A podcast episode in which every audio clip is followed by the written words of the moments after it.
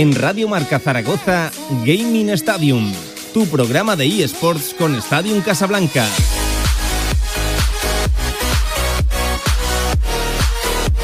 Y media de la tarde, 30 minutos tenemos por delante hasta las 3 en punto para hablar de videojuegos, para hablar de muchísimos temas, como siempre, de la Kings League, de toda la actualidad. La verdad que tenemos un menú tremendo, vamos a intentar correr, que no sé si nos da tiempo a meter todo. Tony Gómez, ¿qué tal? Buenas tardes, ¿cómo estás? Pues muy bien, ¿y tú? Pues ya ves cómo están las gargantas, ¿eh? Entre la Kings League, Casa de Mon, bueno, no tengo... Y la fiesta, casi. pues ya. No, bueno, pues eso casi que lo que menos. Tengo que guardar voz para el sábado para el Real Zaragoza, a ver si nos da para cantar eh, un gol. Em, eh, hemos de hablar de, de muchos temas y hemos de tirar en primer lugar, Tony, vamos a empezar por aquí, la habitual comparativa de la televisión real o de la televisión, vamos a decirlo, no real, tradicional, ¿no?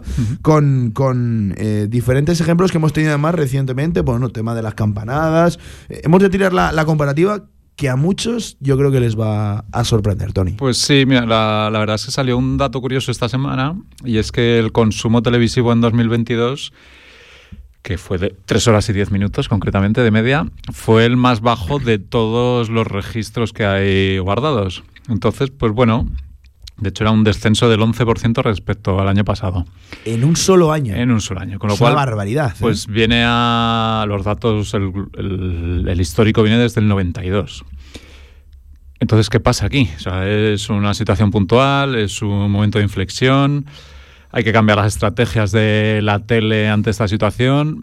Pues bueno, seguramente un poco de todo, ¿no? Y, y habrá que estar muy atentos porque es no, cierto. no, es solo- no- no hay solo una causa. Está eso claro, es- es- es está evidente claro. el. Y el- por cierto, evidente es el cambio de paradigma también. Claro, entonces la cuestión es, bueno, pues ver cómo se reconvierten o, o se modifican los contenidos o ver qué se hace, porque es evidente que si hay un, un, un dato tan eh, grande y tan claro como es este de esta reducción, el, peor dato de toda la historia de, de la televisión tradicional, pues bueno, eh, algo está pasando. Ya no sé si serán los streamers, será que la gente tiene menos tiempo para la tele, que prefieren la radio o prefieren tomar el sol en la playa.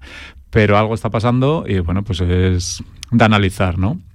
Entonces, bueno, pues dentro de, de estos cambios ¿no? que se pueden generar incluso en los medios tradicionales, eh, también esta semana pues salían publicados unos datos de el canal de YouTube de Radio Televisión Española Radio Televisión Española, sí, sí, sí. que es un canal relativamente nuevo porque se inició en pandemia, que otras cadenas así públicas internacionales pues tenían, pues lo tenían desde hacía más tiempo y que en solo tres años es cierto pues que ha, ha crecido mucho, ¿no? Tiene ya un millón y medio de suscriptores y, lo que hace al final es multiplicar el alcance principalmente de los informativos, ¿vale?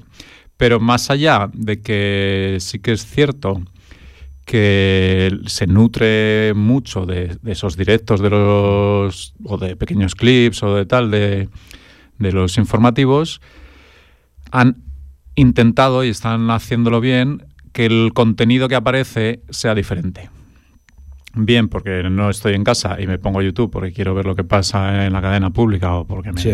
gusta tal o bien porque es un contenido más cercano, que es lo que están buscando, que sea un contenido más cercano a la gente de, de Internet. Pues un, un lenguaje más informal, más dirigido personalmente, ¿no? Es como si me están hablando a mí, no están hablando a, Sí. a la cámara, me están hablando a mí. O sea, ese tipo de lenguaje que puede hacer que la gente, pues bueno, pues eh, se acerque más, ¿no? A, a esas plataformas. Y bueno, pues veremos a ver. La verdad es que también este canal en el último año ha aumentado su audiencia un 141%, que es una barbaridad. O sea, estamos hablando de que la tele baja un 11 y su canal de YouTube Sube crece un un 140. 141. Y bueno, pues sí que es cierto que al final otro dato a analizar es que solamente el 25% de toda esa gente que ve el canal de YouTube es española. El resto es del resto del mundo, principalmente Estados Unidos y Latinoamérica. Eh, Claro, hispanohablantes ellos, Exacto. pero, pero es llamativo. Eh, oye, ¿te, eh, ¿te sorprende que, que esto, precisamente llevado a canal de YouTube, a un lenguaje mucho más a- abierto, sobre todo para estas nuevas generaciones, venga a través de una cadena pública? Porque al final no olvidemos, es radiotelevisión española. No, deja de ser curioso. Por eso a mí me llama la atención. Aunque es cierto que estaba ya inventado, o sea, que, es- que, que otras, lo que hablamos, ¿no? Que otras cadenas públicas de, pues, principalmente de Inglaterra, la BBC y demás, pues ya lo tenían. Pero bueno, que, que dar ese salto y en tres años, que es lo difícil, ¿no? En tres años estar con unos datos pues tan importantes como, como los que tienen. Y lo que hablábamos del contenido, pues también va, o sea, uno de los detalles que comentan ellos mismos es, igual que en la televisión tradicional, pues pones la cabecera y la gente ya está esperando ese programa, en YouTube el, el enganche, digamos, a la gente es poner una imagen curiosa, impactante de primeras, que capta tu atención y entonces ya me quedo a escuchar la noticia. Porque saben que, que el impacto tiene que ser mucho más rápido que en la televisión tradicional porque es como, esto no me gusta, me paso a otro, a otro, a otro. O sea, esto lo vemos en, en Instagram, ¿no? Con los reels, que vas pasando reels a una velocidad de vértigo y solo con la primera imagen, ya decides, o sea, el primer segundo ya decides si lo ves o si sigues pasando. Pues aquí con YouTube y en este caso con una información más tradicional, vamos a decir, pu- puramente te- de telediarios, o incluso es cierto que ya están sacando otros contenidos de documentales o, o programaciones, pues bueno, que sean concretas solo para esos canales de YouTube, con ese lenguaje que hablábamos informal, más allá de, de los propios directos, ¿no? Para que te hagas una idea, un ejemplo, la retransmisión del funeral de Isabel II se vio más en YouTube que en la televisión tradicional. Sí. La emisión del año pasado, en febrero de 2022, cuando hablaban de la guerra de Ucrania, esos primeros programas que eran largas y, y muchas horas, eh, tenían entre 400 600 mil espectadores de media y en la televisión tradicional y en YouTube tenían tienen ya dos millones y medio de visualizaciones. En, esta misma casa hay un ejemplo en Radio Marca. eh, No, no digo que lo de YouTube supere a la emisión en, en FM, pero en Radio Marca eh, yo recuerdo retransmisiones de Wimbledon, de Roland Garros, donde además de darlo en FM, en la radio convencional, también se abría un directo de YouTube para que la gente lo pudiera seguir ahí, con además las caras, algo similar a lo que aquí estamos haciendo en, en Twitch, pero en YouTube, en la, en la- en la plataforma de Google. Y bueno, alcanzó unos números tremendos, alcanzó unos números tremendos y eso ha llegado para, para quedarse, es decir, llevar la radio también a otros formatos, a formatos no solo de sonoros, sino audiovisuales. Aquí en esta casa, en el mundo marca, en Radio Marca concretamente a nivel nacional, ha funcionado, ha funcionado también. Es una vía a explorar. Pero es evidente que en el momento que salen las TDTs y demás, cuando ya te dejan que pongas un canal de radio a la vez que ves la televisión y te encajan el audio, algo está pasando. O sea, que es cierto que hay, pues el lenguaje de la radio es cierto que engancha mucho más que el de la tele, que, pues bueno, esto es a lo mejor más pendiente de, de la tele y, y menos del audio, y sin embargo, pues cuando te enganchas de verdad es cuando, cuando te cuentan Sí, las cosas de una manera diferente, ¿no? Entonces, total. pues bueno, si, si puedes combinar todo, que es un poco lo que buscan con estas cosas, ¿no? Pues si puedo combinar la televisión tradicional con la digital y buscar esa simbiosis y demás, pues mucho mejor, los resultados son muchísimo mejor. Incluso han- tienen un, un canal de TikTok también en Radio Televisión Española. Que, que también lo, lo están petando porque el contenido que dan pues es diferente y es cierto que TikTok estamos muy acostumbrados a- al bailecito y eh, a que son adolescentes la mayoría que lo usan, o un porcentaje muy importante, pero es cierto que en TikTok hay una distribución de información a nivel de noticias que es brutal. O sea, que es uno de los canales que, que ha encontrado TikTok ahí en esa información de noticias más tradicional, pero que, que también está teniendo mucho impacto. Sí.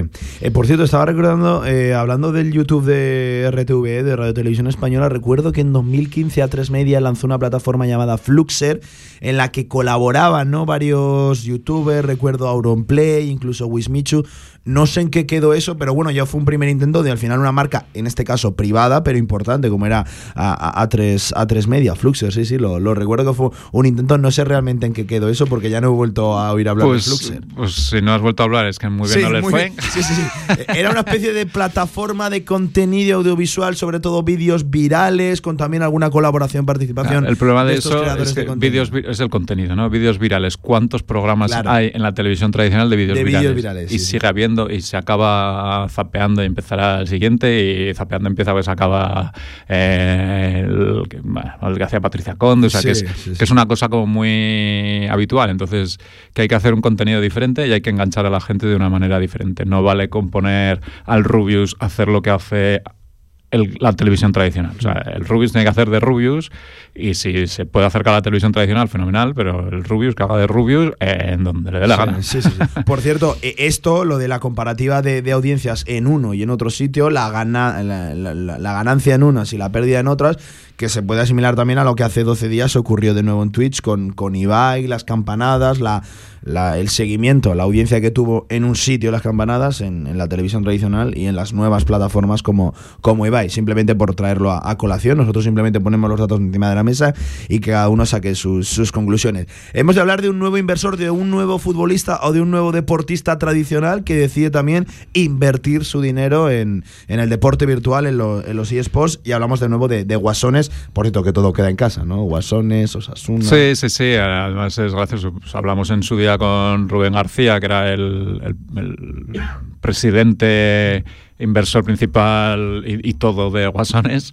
Y bueno, pues ahora se ha unido a la organización John Moncayola, que es jugador también de Osasuna, que básicamente dijo, veía a Rubén todo el día hablando de guasones, así que al final me picó la curiosidad y ahora no puedo bajarme de este barco. O sea, que ha sido por acoso y derribo. Acoso y derribo de Rubén ¿no? Y bueno, pues al final lo que ha hecho pues es básicamente es inversión económica en este primer año de Superliga de League of Legends.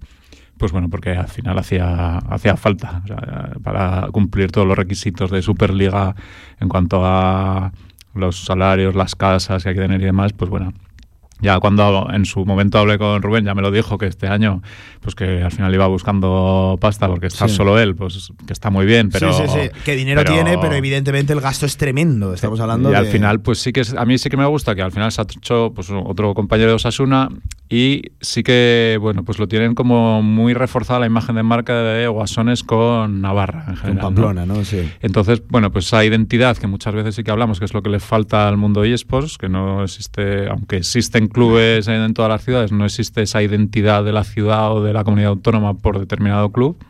Pues bueno, yo creo que con, con estas estos movimientos de jugadores de la ciudad o que, están jugando en ese momento, que aportan su capital a un proyecto de, la ciudad, pues bueno, ayuda bastante a, mejorar esa situación. Hmm. Eh, me, estaba, me estaba riendo, es un tema de actualidad, voy a hacer un pequeño inciso. Acabo de ver un tuit de Renault en España, Renault España, que adjunta una foto de un Twingo, aprovecha para vender y pone para tipos como tú y para tipas como tú sube el volumen y una foto de, del, nuevo, del nuevo Twingo con hashtags como claramente, eh, en fin, eh, está siendo el tema del día me, genera curiosidad y simpatía que este sea el tema del día. Lo que pasa que también, fíjate que estamos hablando más casi de, de unas acusaciones, de, de unos mensajes indirectamente muy directos, porque, porque es tremendo, en una canción que tiene que ver con el deporte que lo pilla casi de, refilón. Bueno, tremendo. Eh, lo de los Casio también, algo, algo increíble. Eh, todo marketing, Tony. Al todo final marketing, es todo marketing. y esto nos conduce a nuestro siguiente epígrafe también. Así es, pues mira, a mí ya el año pasado hablamos alguna vez de algún caso puntual de, de marketing o de acciones diferentes que hace, porque también se lo puede permitir el mundo videojuego, el mundo streamer. Y en este caso, pues quería comentar una que se hizo hace poquito sobre Dockers, que es la marca de pantalones clásica que, conocemos de los chinos y demás. Pues bueno, sacaron una, una campaña con la idea de pues, conectar con la generación Z en el entorno digital. Pues, bueno, al final es una marca muy tradicional que pues todo el mundo la conoce, pero a lo mejor no la asocias tanto a esa gente joven. Ellos querían hacer ese, ese guiño, ¿no? Entonces plantean una una campaña que era los Kaki Pants, que bueno, pues, pues, decía, siempre apoyaremos a aquellos que visten como les da la gana. ¿Cómo se lanza esto? Pues que contratan con Perchita, fue concretamente, y está haciendo la publicidad y dice, ah, pues nada, estoy aquí con mis pantalones de Dockers, que son los más cómodos del mundo, porque esto es como, como no llevar nada, y se levanta y está sin nada, efectivamente, está solo con su ropa interior hmm. Y diciendo que es que esos pantalones son tan buenos, tan agradables, tan cómodos, que es que es como no llevar nada, porque ya lo ven, que es que, eh, es que va súper cómodo con esos pantalones. pues ¿qué ha pasado? Pues que más allá de, de la viralidad que ha supuesto todo esto, pues han conseguido una repercusión pues brutal. En Twitch consiguió las 722.000 impresiones, incrementaron un 114% el tráfico en la página web, vendieron un 71% más durante el Mm. periodo de la campaña. Y bueno, al final ha salido un tío en ropa interior. Es, eso en la televisión tradicional obviamente no se puede. Sí. O, o a lo mejor sí, porque puedes hacer el descuido de decir, ah, pues mira que me he puesto los pantalones. Que se me ha olvidado porque iba muy cómodo. Pero bueno, es, es mucho más fácil hacerlo eh, en Twitch. Aunque luego a lo mejor le banean por salir en ropa interior. Eso, eso te iba a decir, porque además Twitch es muy, muy estricto en, en ese tipo sí, de, sí, sí. de asuntos. Pero bueno. Más incluso, voy a decir, que la televisión tradicional. Sí, sí, sí, porque Twitch aquí no se corta un En pelo. la televisión tradicional hemos visto en películas, pezones. eh, eh, bueno, en Twitch sale un pezón y directamente estás cancelado de la vida. eh. O sea, es una es. cosa tremenda. Pero bueno, seguramente Lockers, en el caso de que lo banearan, ya se encargaría de pagarle lo que le suponga el baneo de su cuenta durante el tiempo que, que fuese. O ya lo harían de la manera que saben que, Sí, que se sí. puede encontrar. Vamos, no, no le va a pillar por sorpresa, seguro. Pero bueno, es un, un- bueno, pues una campaña graciosa, diferente, que juega también pues, con esa vir- viralidad de una marca tradicional o asociada a gente un poco más mayor, llevada pues eso, a esa nueva generación, generación Z o, o como la queramos llamar. Eh, hemos de hablar también eh, relativo al marketing, el, el social media, el seguimiento ¿no? que tienen en redes sociales muchos clubes, eh, el balance también ¿eh? de lo que ha sido el año 2022, clubes con subida, otros que se habrán pegado buen batacazo. Sin duda, todos los que se pegan el batacazo. Si alguien sube, alguien baja. Exacto, es no suelen aparecer en las estadísticas porque ya se olvidan. Pero bueno, a mí sí que me gusta. Hay, pues ahora, a principios de año, siempre es el análisis ¿no? de todo lo que ha pasado en el 2022. Y se ha hecho pues ese crecimiento de, pues, de seguidores, tanto por número como porcentaje, ¿no? de los principales clubes. Y a mí me gusta que Z, que siempre hemos hablado de ellos, como son lo- Sí. los propios, que, es, que, que en su día cuando estuvieron aquí nos hablaban de que no era tanto su objetivo el participar en competiciones, que ahora también, sino el- la creación de contenido, que esa Mm. creación de contenido era la que le, crea- le generaba seguidores. Y este año, en número de seguidores, están en el quinto puesto nacional, o sea que, que es está muy bien detrás de Dux, que es el, el, Mm. equi- el equipo de DJ Mario, detrás de Koi, detrás de Heretics, detrás de Falcon, está Z, o sea que es que, que hay muchísimos clubes que no aparecen por allí Mm. y Z pues bueno está haciendo una apuesta importante por estar allí. Y si nos vamos a, a crecimiento por porcentaje, pues es el número 2. O sea, ha crecido un 812% Z en, en cuanto a seguidores. Con lo cual, pues bueno. 812%. O sea, es que casi suena complicado decirlo y todo. Un Sí, sí, sí. 800%. Pero bueno, pues es esa apuesta, ¿no? Que, que con la creación de contenido. Oye, y nos alegramos, ¿eh? Sin Joder, qué duda. buenas noticias. Sí, sí, sí. O sea, sí. que estamos ahí en el, en el top 5, un equipo nuestro, porque hay que considerarlo ya nuestro y hay que hacerlo nuestro. Está No, y además, e- ellos nunca se, han, nunca se han molestado tampoco en decir de que, de que joder, que, que- que son de aquí, que reconocen Sí, Z, sí. el propio nombre, que ellos... Eh, sí que hay otros clubes que rechazan, ¿no? Afincarse o que se les vincule directamente con una región, con una, con una zona. Ellos no han tenido, no han tenido problema, ¿no? No. Casi algo similar a lo que comentábamos con Y Navarra. Tal cual, sí, sí. Ahí la única diferencia, pues eso que Guasones sí que mantiene todo su negocio, por decirlo de alguna na- manera, en Navarra. Y Z, pues bueno, por cuestiones logísticas y, y de, y de dinero también, pues tiene su sede de esa casa de creadores de contenido, la Sí. tiene en Madrid. Pero vamos, que, que- que es una una apuesta local de Zaragoza y de gente de Zaragoza y, bueno que yo creo que pues también falta un poco esa, esa ayuda no A- igual que se ayuda al Real Zaragoza y me parece muy bien se ayuda a Casa de Mone me parece muy bien se ayuda a todos los clubes a entidades de base y demás pues bueno el, el abrir esta nueva puerta No, no- no estaría... a, sí, sí. a- a estos clubes que, que abogan por sacar Zaragoza fuera Además, de haciendo las cosas Zaragoza. muy bien mucho tiempo, ¿eh? que estos no son los que se han subido ahora al carro, que estos No. llevaban ya, Sí, ya sí, sí. mucho tiempo. Sí que es cierto que eh, en, la, en la pandemia, bueno, ellos nos los contaban, ¿no? que, que casi se reinventaron en la, en la pandemia. así es Eh, y ahora sí, llega evidentemente el tema de la Kings League. Mira, Tony, no te lo he dicho, digo, se, me voy a esperar a decírselo en directo. Nos han escrito varios oyentes, sobre todo voy a, voy a, voy a decir dos. Eh, esperando, nos decían, esperando el Gaming Stadium de este jueves para hablar de Enigma y de Eh, Nano eh, Mesa. ay Dios mío Eh, Enigma y Nano Mesa. Enigma ha sido lo, lo- lo peor que ha, ha hecho la Kings League desde que está. O sea, creo, desde que salió la noticia, creo Un que fue el tremendo. Pero brutal. O sea, era una cosa que Yo no, no se hablaba. una cosa así, ¿no? No se hablaba de otra cosa en el mundo más ¿Quién que de Enigma 69. Enigma, ¿Quién será Enigma? Bueno, Sale a jugar Enigma 69.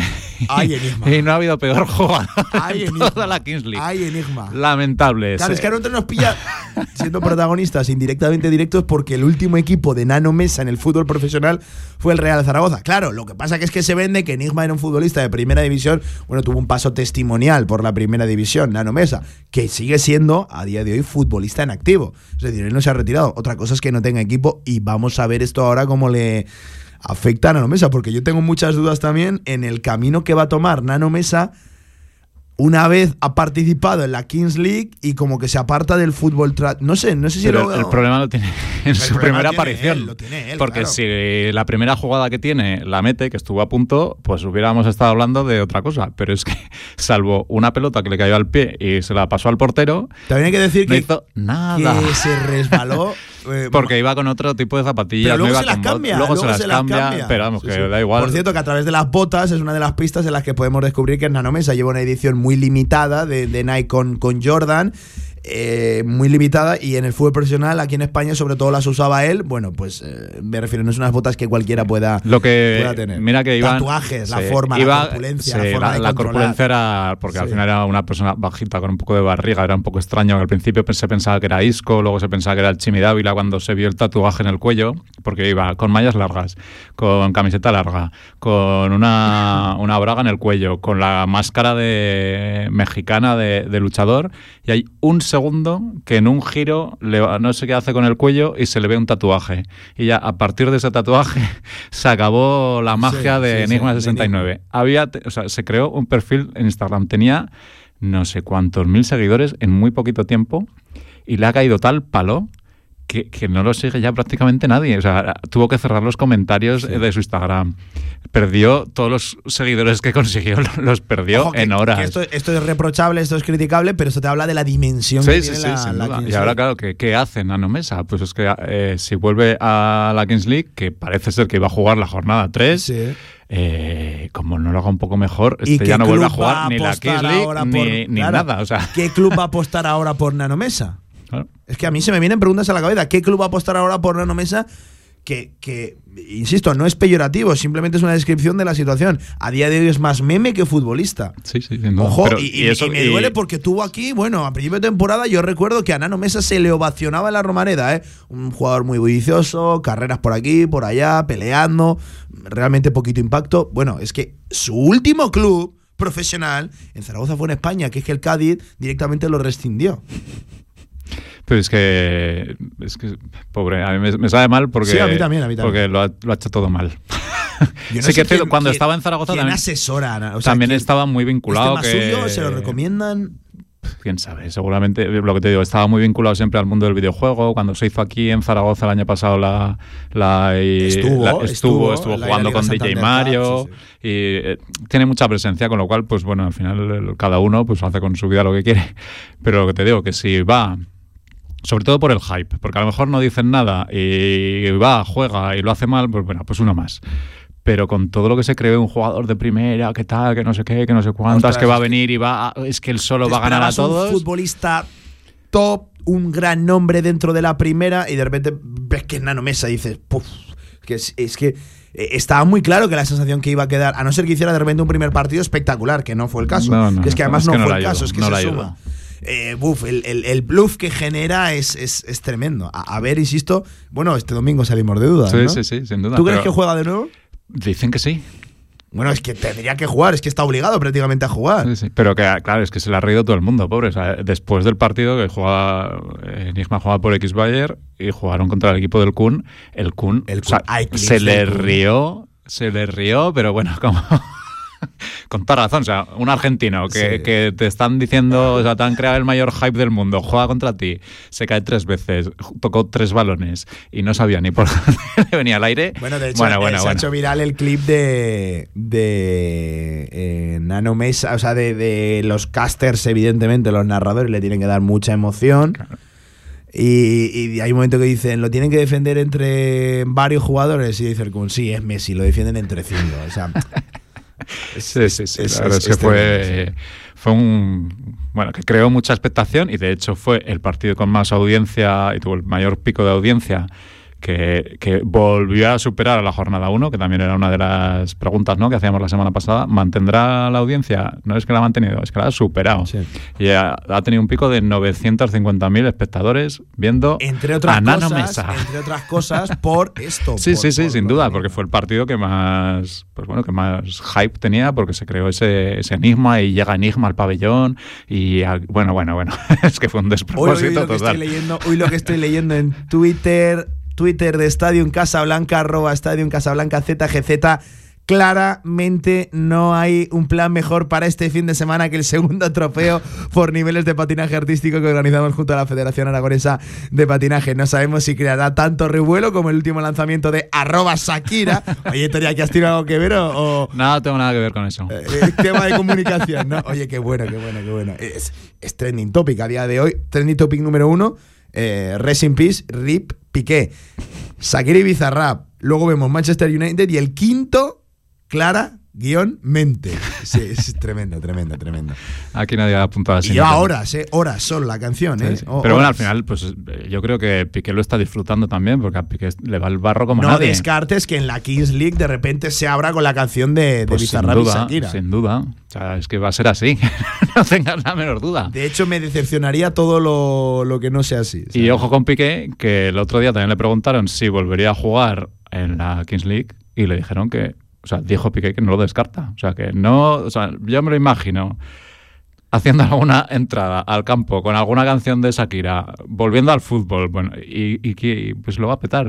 Estaremos todos aquí Claro, pero es que presidente este hablando él. ¿eh? O sea- Da- a Piqué le da igual, puede hacer lo que quiera a los presidentes. Sí, bueno. En el- y más Piqué, pues va a hacer el circo, lo que llama Tebas el circo. Es, es- eso te iba a decir. ¿Ha habido declaraciones de Javier Tebas al respecto? Pues sí, porque al final, pues igual cada vez tenemos que hablar menos en este programa de la Kings League, porque está tomando unas dimensiones que ya lo- muchos medios tradicionales están hablando de la Kings League. Marca abierto un fantasy especial directo de la Kings League. Marca, ¿eh? Pero es que ese Fantasy ha tenido, ha sido el juego que más descargas ha tenido el fin de semana. Ha tenido más de 50.000 descargas solo el pasado domingo.